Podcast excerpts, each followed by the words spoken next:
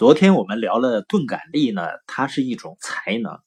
实际上，它作为为人处事的态度和人生智慧呢，相比激进、张扬、刚强的东西而言呢，更容易在目前这种竞争激烈、节奏飞快、关系复杂的现代社会中生存，也更容易获得成功。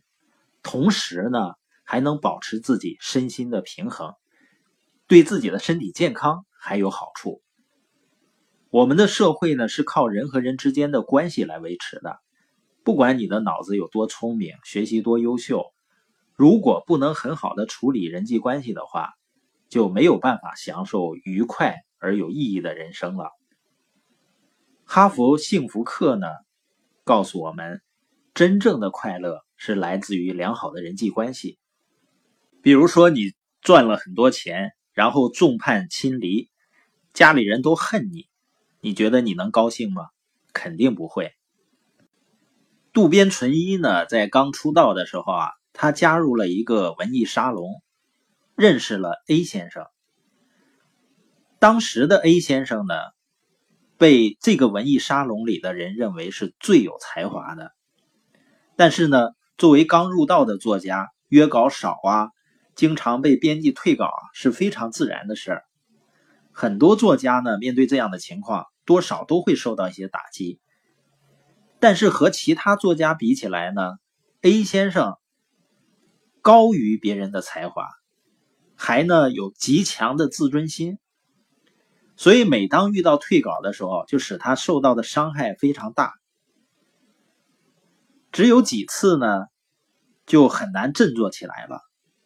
当偶尔呢接到编辑的约稿电话的时候，别的作家呢都会抓住机会拼命的去推广自己，而 A 先生呢就会显得非常消极，根本就没有创作新作品的欲望和斗志了。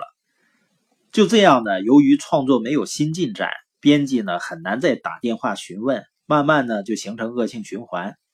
最终呢，这个被公认为最有才华的 A 先生。慢慢失去了发表作品的机会，从此呢，在文坛销声匿迹。对人成功啊，并不一定有才能就一定能成功。要说什么是成功的必要条件的话，就是有意的钝感力。当然，前提呢是需要有一定的才华，而能够让才华经过磨练熠熠生辉的。正是坚韧的钝感力，所以那个 A 先生呢，如果富有钝感力的话，他可能就会成为一个非常优秀的作家了。那这种事情不仅仅局限于文学的世界，比如在演艺界啊、体育界，还有各种各样的企业，都是一样。钝感呢，就是一种才能，一种能让人们的才华开花结果、发扬光大的力量。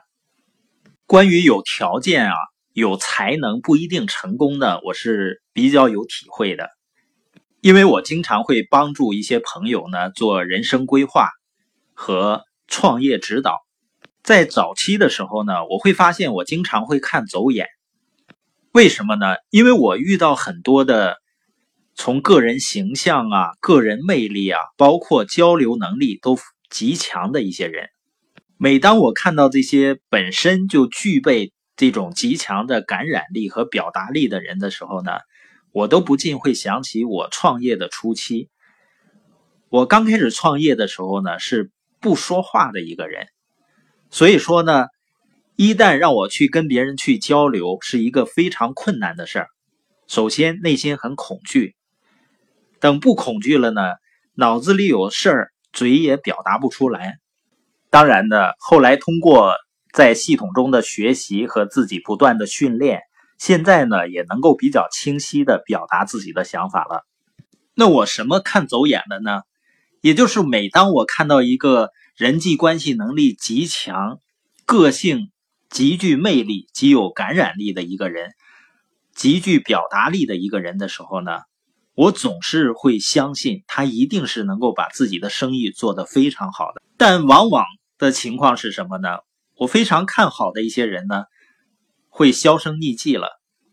就是他们对于创业成功的那个结果是有着渴望的，但是对于这个过程中需要经历的所谓的障碍，他们过于敏感，害怕困难，而往往一些呢，我觉得不善表达的，但是他们内心非常有力量，就是他们对困难、对挫折很迟钝。所以说，他们能够坚持不懈的向前走，最终呢，也能够成为优秀的企业家。所以，对一些呢本身具备很好的条件和才能的人，不能够获得成功，有的时候我会觉得是非常可惜的。我们都知道“得意忘形”这个词啊，实际上有另外一个非常重要的词，而且比“得意忘形”更可怕的，叫“失意忘形”。就是一受打击呢，心态就消极了，就烦了，然后呢就自认为不行了。实际上是真的不行吗？其实是因为内心过于敏感。当一个人内心过于敏感的时候，就会把一点点挫折不断的去放大，最终呢失去了开发自己潜力的机会。所以我们要学会钝感力。